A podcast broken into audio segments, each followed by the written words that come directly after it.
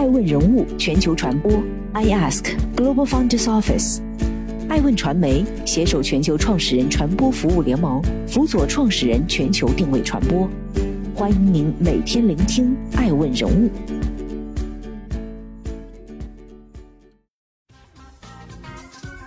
Hello，大家好，欢迎大家的守候。本期播出的是爱问全球人物盘点。东鹏特饮或将成为功能性饮料第一股，京东物流上市进入倒计时，卫龙冲击辣条第一股。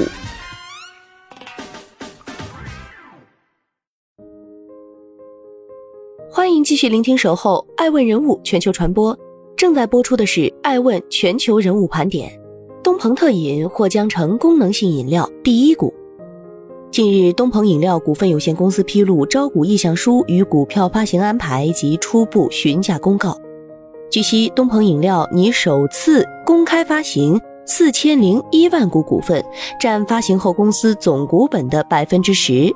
发行后总股本为四点零零零一亿股，全部为公开发行新股，不设老股转让。此次发行的股票无流通限制及锁定安排。公告显示，今年一季度东鹏饮料营收与净利润大幅增长，将于五月十七号起进行网上申购配号，初步询价时间为五月十一号九时三十分到十五时，五月十三号确定发行价格，五月十四号网上路演，网上网下发行申购日为五月十七号，五月十九号将公布中签结果，五月二十一号刊登发行结果公告。创始人林木琴二零零三年接手了东鹏特饮的前身，一家濒临倒闭的国有饮料小厂，发展为目前中国瓶装功能饮料第一品牌。东鹏特饮不断发展壮大，在国内功能饮料市场占据了相当大的份额。目前，除了主打产品东鹏特饮以外，公司主要产品还包括由干柠檬茶、陈皮特饮、包装饮用水等。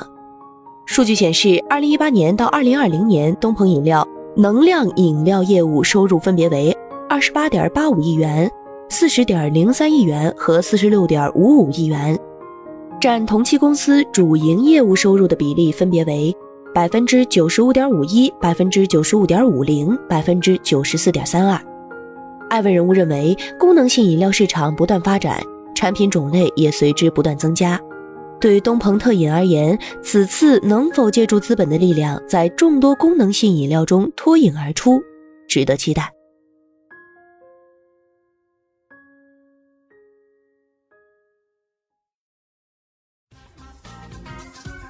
欢迎继续聆听《守候爱问人物全球传播》，正在播出的是《爱问全球人物盘点》。京东物流通过上市聆讯，上市进入倒计时。五月十三号晚，京东物流通过港交所上市聆讯。据悉，京东物流此次计划发行百分之十的股份，估值约为三百五十亿美元，折合人民币约两千二百五十三亿元。其招股书显示，二零二一年一季度，京东物流实现收入人民币二百二十四亿元，较二零二零年同期增长百分之六十四点一。毛利为人民币二百三十点七百万元，较二零二零年同期下降百分之七十二点七。公告中，京东物流将毛利率下降的原因位于去年疫情的不利影响，参与运营的员工数量大幅增长，以及京东物流在扩大物流网络、加强基础设施建设等因素。资料显示，截至二零二零年十二月三十一号。京东物流运营超过九百个仓库，包含京东物流管理的云仓面积在内，仓储总面积约两千一百万平方米。二零一八年到二零二零年，京东物流营收分别为人民币三百七十九亿、四百九十八亿和七百三十四亿，其中来自外部客户的收入占比不断提升，已从二零一八年百分之二十九点九上升至二零二零年的百分之四十六点六。不过，随着营收规模的扩大，其净亏损也在扩大，三年分别为二十八亿、二十二亿及四十亿元。艾问人物认为，与顺丰不同的是，京东的当日达、次日达靠的并不是和顺丰一样通过飞机、高铁抢时间，而是以储代运，集中资源提前设置仓储。此种方法虽能帮助京东早期在电商平台站稳脚跟，但对想成为社会性物流企业的京东物流来说，如何补足空运短板，减少对京东集团的依赖，更是其应该思考的问题。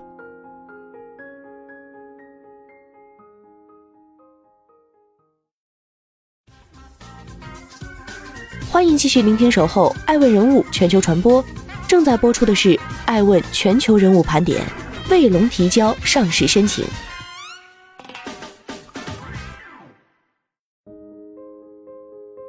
从去年年底就飘起的上市传言，如今终于有了准确消息。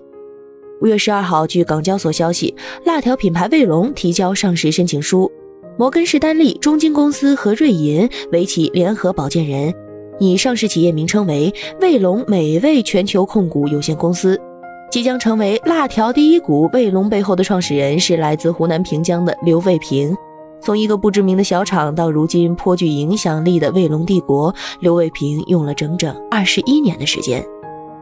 发展至今的卫龙，其复合增长率达到百分之二十二点四，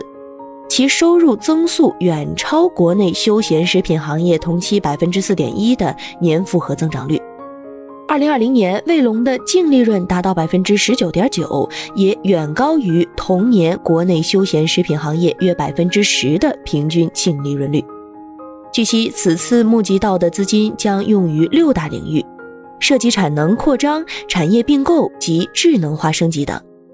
爱问人物认为，作为辣条领域的老大，卫龙无疑拥有着众多粉丝，消费者坚定而长期的选择是卫龙得以成为辣条第一股的重要原因。不过，辣条本身重油重盐和含量不低的食品添加剂，也让其背上了垃圾食品的标签。从这点看，卫龙的产品改进与创新还有很长一段路要走。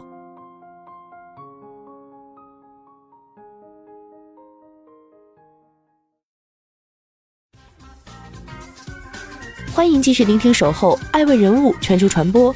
正在播出的是《爱问全球人物盘点》，贝索斯等亿万富豪纷纷减持股票。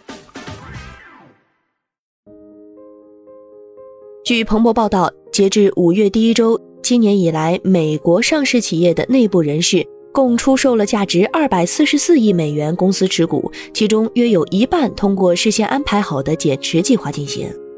而二百四十四亿美元总额几乎相当于去年下半年他们出售内部持股的三百亿美元总收益。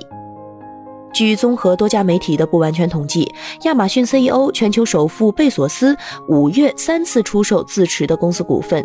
套现约六十七亿美元。Facebook 创始人扎克伯格去年秋天起加速出售自家公司股票，几乎每天都在售股，累计总值超十八点七亿美元。谷歌联合创始人谢尔盖布林。近日出售了价值一点六三亿美元的谷歌持股，是四年多来的首次减持。他曾暗示打算出售多达二十五万股。甲骨文创始人拉里·埃里森上周出售了七百万股公司股票，总收益五点五二三亿美元。嘉信理财创始人查尔斯·施瓦布今年出售了价值一点九二亿美元的公司股票。有分析人士称，内部人士出售持股会给市场带来更多的流动性，后果将蔓延到慈善事业、艺术品市场、房地产和其他领域。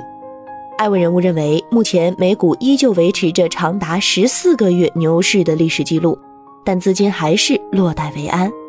虽然依靠牛市，不少人因此成了亿万富翁，但以单一股票为主导的财富也使得风险过于集中。减持股票也有助于风险分散。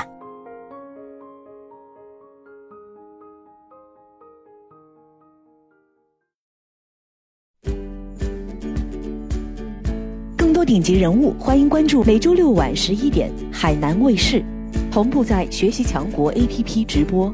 更多完整内容，欢迎关注爱问官网 iask-media.com。更多精彩内容，也可以搜索“爱问人物”抖音号 “i ask leaders”，爱问人物全球传播，“i ask Global Founders Office”。